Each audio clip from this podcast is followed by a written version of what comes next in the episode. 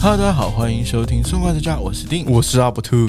哎，阿伯特，哎你有买钻石的经验吗？有啊，怎么样？你想我陪你去看了、等一下，你有对象了吗？呃，没有，我只是好奇你有没有买过，哦，可以跟我们分享一下吗？买钻石哦。你说这个经验吗？对啊，你会不会就是因为你们现在已经很稳定了吗？对，还是不稳定？哎、很稳定，到底稳不嗯稳很定？稳定，哦很稳 定，很稳定，很稳定。所以我就觉得说，你搞不好会有这方面的需求，对吧？嗯，对所以今天我们就来讨论一下，我们今天的主题就是钻石。钻石。本来还担心你会不会因为你知道你现在女朋友会听我们的对， podcast 嘛，你搞不好有给她准备一个小惊喜啊之类的。哦不用担心了。哎、你是买给她吗？对啊，哦，干嘛啦？那应该你想当就陷阱哥哦？那？OK 啊，我们就可以正大光明的讨论了吧？可以啊，可以啊。所以你买钻石的原因是跟大家一样吗？都是用来求婚？对啊，哦，真的已经求婚了？呃，没有我说目的啊，哦哦哦哦，嗯怎么？好啦样？你这这不是今天重点，今天不是要聊钻石吗？我是很好奇啦，你觉得钻石很特别吗？为什么我们结婚都要用钻戒？你有没有想过这个问题？嗯，我没有想过为什么要钻戒，因为我觉得大家都这样子做、 啊，你不是这样做吗？那你不好奇吗？你不是生活观察家本家吗？是这样说没错啦，但是，嗯，钻石它不就是用来 求婚的吗？我我我的价值观里面，钻石就是用来做这样的功能，基础最基础的功能是这样子，也有人用来收藏吧？收就是应该不就是不多啦，那为什么结婚的戒指一定要用钻石类？漂亮吧？这个问题问的好，我也不知道。而且你不觉得很有趣的一件事情，对就是我们现在有人工的钻石吗？对，它跟天然形成钻石明明就是同样东西，为什么我们要花大价钱去购买自然形成的钻石呢？我认为啦，我认为因为钻石，天然钻石它就是象征这种独一无二，它就不是复制的嘛。因为一旦可以复制的，虽然每个品质都很好，但是它就没有这样的价值了吧？就是像那个安迪，他有在说那个 NFT，就一样的概念嘛。哦，你说 Andy 在说 NFT？对啊等一下， ，NFT 啊，我们现在没有业配可以接，所以在业配朋友是吗？对，就是因为你不是也有在接触趣味，它其实我觉得它因为它有它的价值所在，天然的，呃，NFT 我要跟他解释一下嘛，我想一下，它就是现在目前区块链上买卖艺术品的一个系统。然后，如果大家感兴趣的话，可以去 B t r a 然后找一下 Andy，Andy 有专门去做这一集。哇，我叶配做成 这样，他真的要请我吃饭。所以你不觉得吗？你不觉得在这样的定义下，钻石它一定要有天然的，对吧？是没错了，而且我很高兴你已经变成那种区块链的信徒，是不是你知道吗？ 哎、真的有感真动的到哎、真的，我我有在接触了解一下。我觉得啦，钻石比较像是一种象征意义，嗯，我们花了一大笔钱，而我们为什么要这么做？其实只是为了证明给其他人看而已。你不觉得仔细想一下，这有点不符合逻辑，而且不太理性吗？对啦，它如果是要证明，因为它其实有点证明的意涵在里面，就是你想要证明给其他人看说哦，我能力很好，放心吧，或者是说我真的是很用心准备这个东西的感觉。其实我说真的，我觉得就是钻戒嗯，不一定要买。我自己的想法，我是觉得不一定要买，但是不可避免，我们从小到大其实都会觉得说，结婚戒指就应该是钻戒。可是钻就是觉得结婚戒指就是要有钻石啊，对啊，就一定是这样啊，对啊。就是也算是我们从小到大，等一下会讲到为什么会很这难样颠覆诶、欸我现在很难想象，就是求婚的时候你，你没有钻石，如果求婚的时候给你一个跟钻石、跟钻戒一样价值的玉镯或是玉戒，你觉得 OK 吗？没有，我觉得没有那种梦幻感觉。我觉得钻石有一种那种梦幻的感觉。你现在是女生吗？为什么开始就是讲梦幻了？你知道 我吗觉得，如果你说玉镯啊，玉镯感觉就是古代 古代人在但是用的。哎、它价值是一样的、哦。对啊，你现在说价值一样，可是就好比说，呃，现在我现在也没办法举例，我觉得它就是有带有一种梦幻感。那新娘办婚礼啊，结婚，感觉就是要有这种感觉情怀在里面。我是觉得它有点虚荣心作祟嘛，对啊，我觉得也算吧，算是虚荣算是心，吧，但也不一定是全部。但我觉得是我不晓得，我现在很难改变我价值观里面结婚没有钻石这件事情。好，那我最后，因为我们等一下要解释一下为什么一般人想到结婚的戒指一定是钻石，嗯，我要跟你解释这个。然后你听完之后，可以再想一下说，接受就是如果结婚不是钻戒的话，可不可以？好，那你好不解好释吧。其实我觉得这些珠宝公司真的做广告做的非常的好。一般想到钻石、钻戒，你会想到什么？就最常听到，就是也只有这个广告大家记得，钻石很久远，一颗永流传，大概只有这个广告，其他的都没有印象。真的就是这一句哦，我好欣慰哦！你竟然知道这一句，哦代不表是啊，因为我我有在关注这些广告文案，但是这句话其实确实是永流传，它不止在珠宝界流传，它也在广告的文案里面流传了。这广告其实现在应该很少出现了吧？但是大家就口耳相传，你一定都听过这一句话，而且它怎么说，就是确实存在我们的脑海啦。对你知道其实这代表什么吗？怎样？这句广告它明明已经那么久的时间没有出现过，嗯但是一直存在于我们的生活中。就是它的品牌效应啊，它其实如果以广告的面向来看，那其实就是行销推广已经到达一个定位了，它已经把钻石定位成这样子的概念，就等到消费者对应到合适的角色，他今天要求婚的时候，他就会买来用。就自然而然会想到钻戒。就是我的习惯，就是早上起床就要刷牙那种感觉，哎、你很难去改变这样的行为。你可以改变，你可以早上起床不刷牙，但是你改变你会浑身不对劲。就拉萨啊， 对，就是你，你觉得你如果求婚没有钻石，那就是怪怪的。你没有做个钻戒去求婚，好像就是你去打怪装备不够这样的感觉。我决定等一下这个这个我卖个关子，先让你了解一下钻石到底是怎么形成的，嗯，或者说钻石的首饰吧。它最早应该是在西元三百年左右被制造，它也是一枚戒指。这么久以前，对，但是我们现在说到钻石，就会想到结婚。事实上啊，钻石最常被用在是那种皇冠或者哦胸针装饰对装饰品而已。以前的钻石可以说是一种艺术品，这种感觉。嗯，但是到现在就会被我们当做一个订婚的礼物，或者说它代表象征一个无与伦比的爱情。他好吗现在是已经变成这样子。对你当然要承认啊，因为你已经买了啊、你当然对要证明，你当然要就是站在这是无与就是伦比的爱情。很 难，你我很难，我现在已经很难从这边去跳出了说婚姻或者是求婚这件事情根本就不需要钻石，很难。很难啦。对，但是除了首饰之外，钻石还有很多功用哦。钻石例如说，它可以制造一些武器、坦克，或者说飞机的原 料。太浮夸了吧？真的，真的，它曾经是非常重要的战略物资。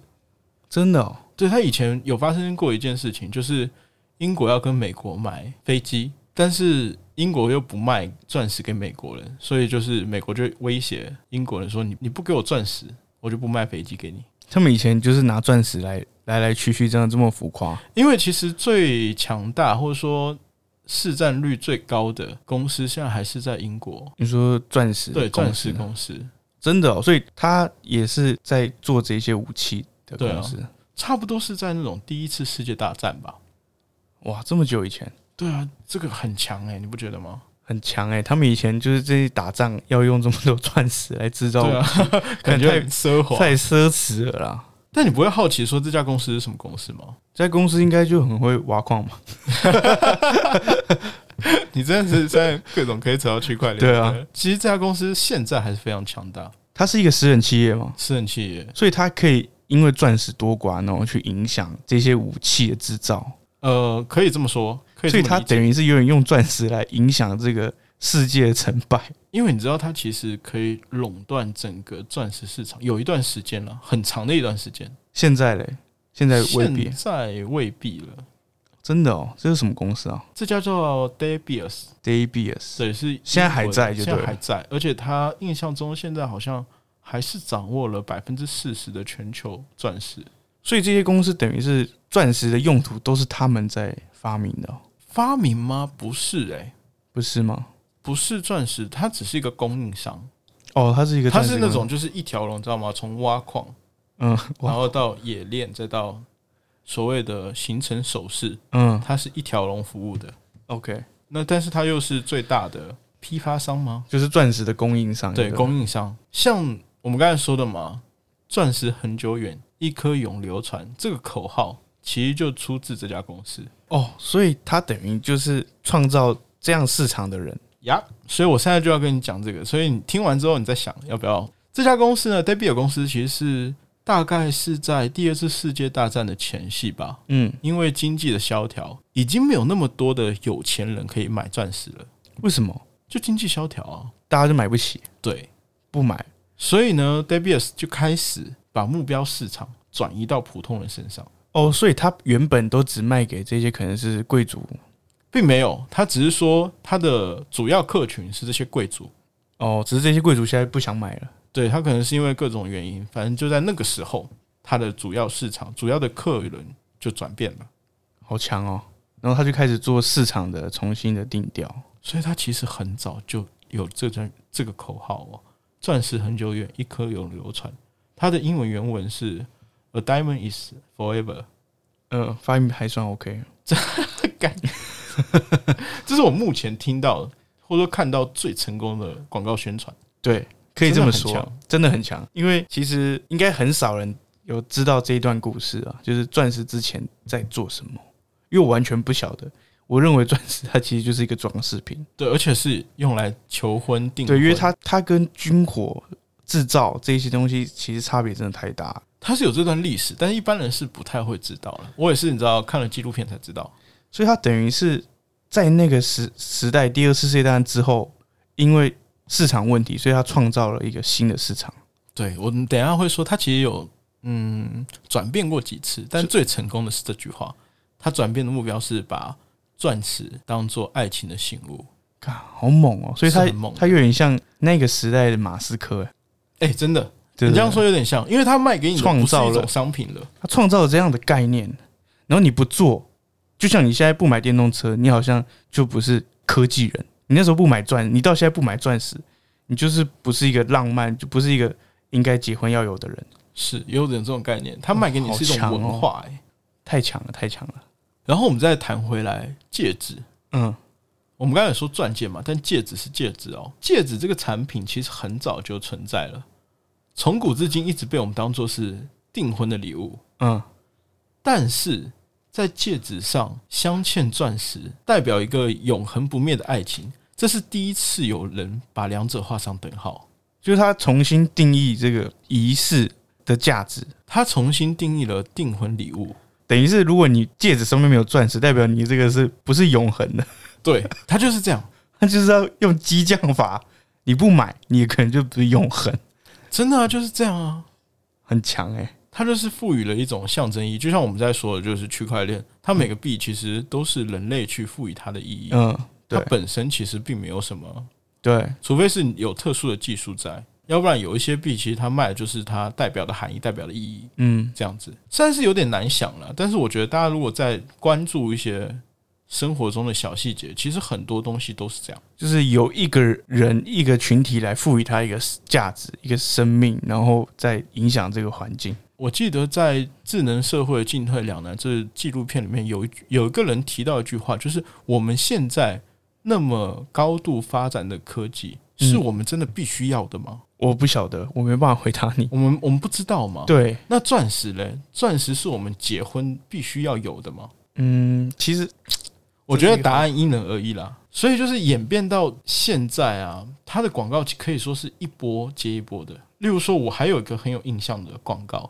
就是在十周年的纪念日或是那种纪念日啊，嗯，告诉你的爱人，我还愿意再娶你一次，意思就是让你去买钻石啊，对吧？对，其实就是现在用很多行销手法，然后来促促进这些钻石的再次的购买，诶、它真的很强，而且它是全球这种文化是从全就是全球蔓延的。就是它一直在创造新的市场、新的商机。这个钻戒，我记得印象中是从美国最先开始，还是从欧洲我忘记了。嗯不过就是从欧美那边最先开始，嗯，然后再到日本，再到我们台湾，就这波广告 d a v i s 这家公司就是带起了这一大波的广告。它等于就已经在传递这样子的讯息，说你从现在开始，你的订婚就是要有这样子的东西。对，而且我们真的被他说服了。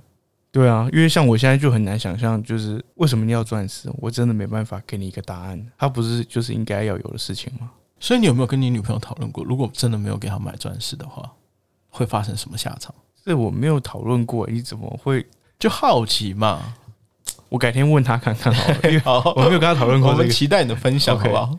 这一篇我觉得就在 IG 里面发现是动态好了。哦，对，啊我没有没有讨论过这个事情，因为觉得这个就是很很应该正常的很需要的，必须要做的事情，感觉上是这样子。其实从生理角度来说，它好像不是必需品。网络也不是必需品，对啊，但是大家就离不开它。对啊，它就是现现行，你已经你已经在这样的文化里面了。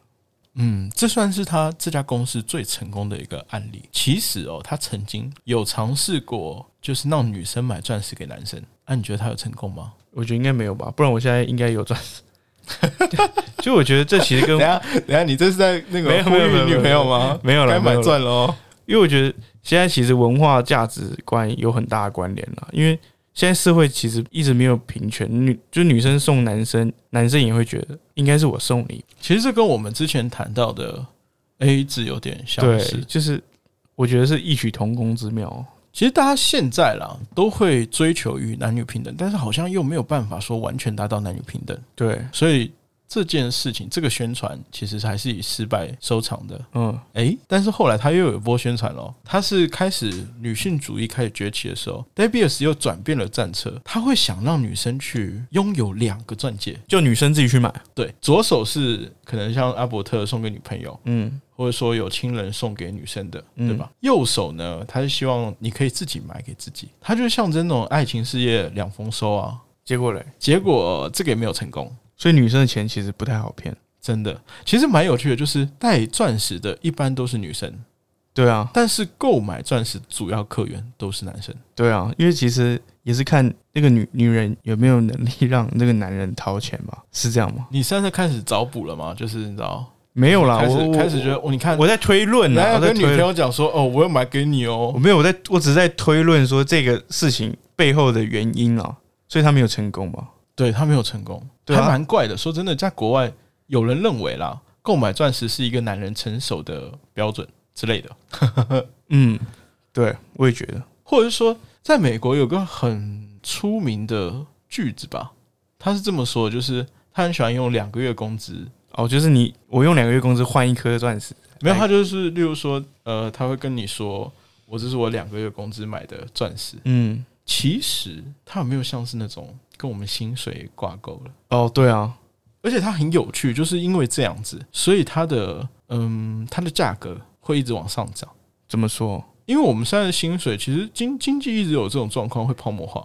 嗯，对可是薪薪资好像好像还没有明显的看到很乐观，对，现在是这样，但其实以前来说，一般都是往上涨，嗯，对吧？对，然后在日本呢，在日本一般会是用用三个月，在这边啊，有三台湾台湾可能要用一两年的时间不才知可以，道，我不懂，反正我没看买你过，对啊，看你要大颗小颗吧，我不知道你你买大的还是小的啊、呃，我们不要继续讨秀，论不要吧，秀， 哎，你在挖坑 哦，没有啦，开玩笑。我现在很喜欢就自嘲，你知道吗？嗯很爽好啊！我觉得很好啊只，要我自嘲的够到位，别人就嘲讽不了我。对啊，我们讲完了钻石，嗯，对吧？讲钻石的大部分内容都讲完了，主要是介绍 Debius 这家公司啦。那你听完之后，你有没有什么想法？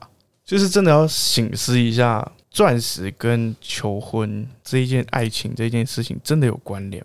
对啊，那你认为？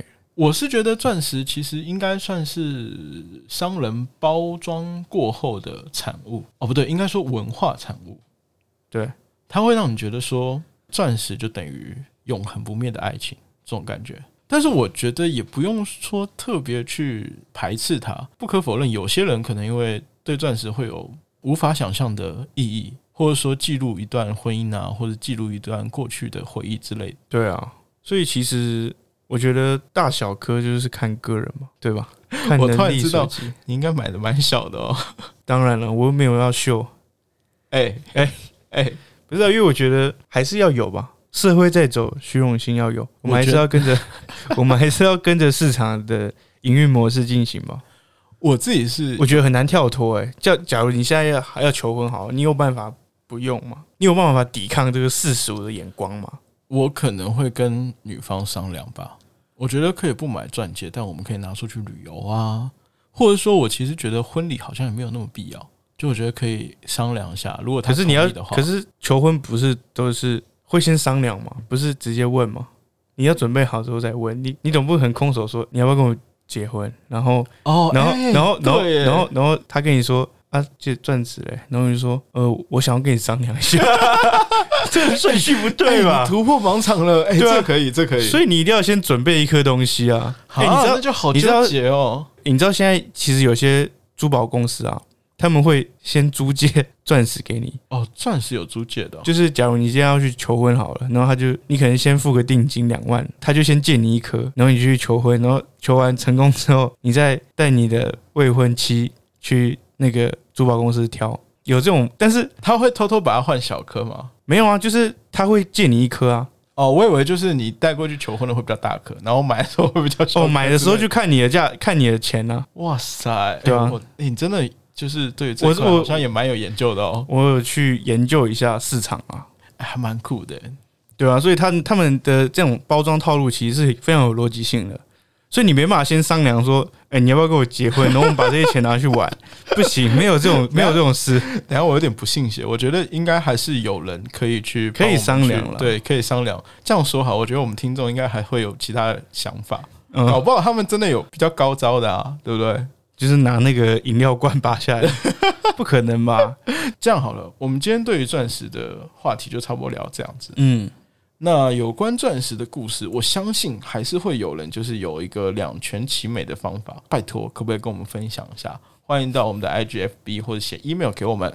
跟我分享一下你的故事，好啦，我是生活观察家的定，我是阿伯特，我们下次见喽，拜拜